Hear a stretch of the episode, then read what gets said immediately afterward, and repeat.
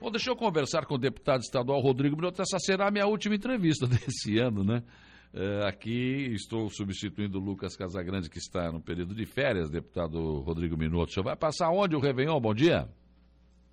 Bom dia, Saulo. Bom dia a todos os teus ouvintes. Vou passar, já estou passando. Estou em Balneário Arroio do Silva. Ah, sempre no Arroio, né? Vamos nos encontrar por aí, com certeza, né? Com certeza, com certeza. Deputado, chegando a um ano que realmente eu acho que o senhor tem motivos para comemorar, né? Jacob Vestrup, outras, outras situações que o senhor conseguiu encaminhar como deputado aqui para a nossa região. Realmente, esse ano de 2022 foi muito vitorioso, não somente na eleição, mas também em todos os projetos que a gente tentou e conseguiu viabilizar para a região carbonífera, para o Vale do Araranguá, como você bem citou, a rodovia Jacob Vestrup foi uma conquista importante.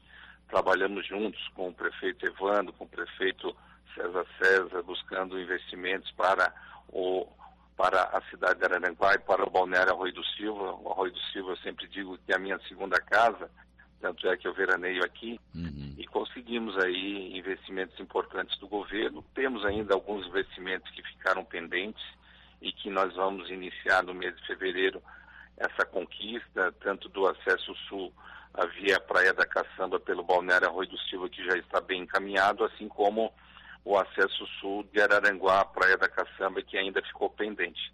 Esse é um trabalho que nós vamos continuar buscando, investimentos aí na ordem de quase 5 milhões de reais pela parte de Araranguá, e pela parte do Balneário Arroio do Silva foram um valor superior a 17 milhões.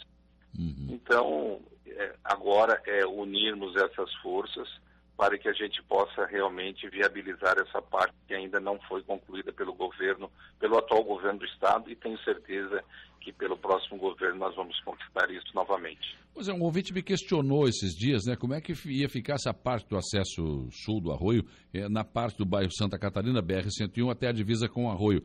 Como é que ficou? Me atualiza essa situação, deputado. O projeto, como é, como é que ficou essa situação?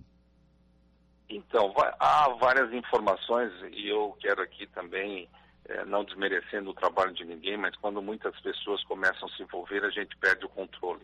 Havia um acordo entre o governo e o município de Araranguá de um convênio num valor é, significativo. Nesse convênio estaria incluído os recursos referentes ao acesso sul da Praia da Caçamba com recursos próprios do governo municipal. Então, na verdade, a gente precisa esclarecer isso e a gente quer é buscar mais investimentos. Acredito que é, daqui por diante, iniciando esse novo governo, tenho certeza que esse novo governo também tem uma atenção especial ao Sul, até porque houve uma representação política eleitoral significante para o atual governador que assumirá na próxima, no próximo domingo. E nós queremos é trabalhar junto, conquistando mais benfeitorias e investimentos para o Vale do Araranguá. O senhor tem algum tipo de relacionamento? O senhor tem conhecimento com o governador eleito Jorginho Melo? Tenho, tenho um bom relacionamento. Uma pessoa que a gente tem um, um, respeito, até porque a sua vida política ela é de pleno êxito né, em todas as eleições que ele participou. Já tivemos uma conversa recentemente num almoço com outros colegas deputados e a gente está aberto para dialogar, para construir, e sempre aquilo que for bom para Santa Catarina, nós estaremos presentes, colaborando e contribuindo com isso. O senhor tem alguma informação sobre a possibilidade de alguém aqui da nossa região ocupar algum tipo de, uh, algum cargo no governo? Não, não tenho essa informação não, salvo que tomei conhecimento no dia de ontem, foi a nomeação, na verdade, a indicação do nome do deputado eleito Tenessurato de Sim. Tubarão, que vai assumir a chefia da Casa Civil. É a única a informação que eu tenho, que é pública também, já foi é. noticiada pelos meios de comunicação. É, mas acho que tem que esperar agora estabelecer o governo a partir do dia primeiro, e aí, claro, os, os demais cargos, segundo, terceiro escalão, vão ser, vão ser chamados, né? Sim, com certeza.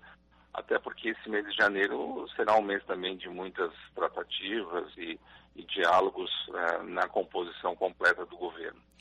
Deputado Rodrigo Minotto, foi um prazer ouvi-lo aqui no programa e sucesso em 2023. Nós certamente vamos continuar acompanhando o seu trabalho aqui. O senhor foi muito importante para a nossa região aqui e está veraneando no Arroio de Silva, como sempre, né? E é evidente que é. vamos. Verdade, mas eu quero também, Saulo, aproveitar essa oportunidade, que nunca é demais agradecer, agradecer a todos aqueles que confiaram em mim, mais uma vez, um voto de confiança, desejando a todos aí um feliz ano novo e que a gente possa continuar fazendo esse esforço, esse trabalho em benefício do nosso Estado, sem dúvida nenhuma, mas especialmente pela nossa região sul. Um abraço. Deputado estadual Rodrigo Minuto conversando conosco. Essa foi a última entrevista desse ano de 2022.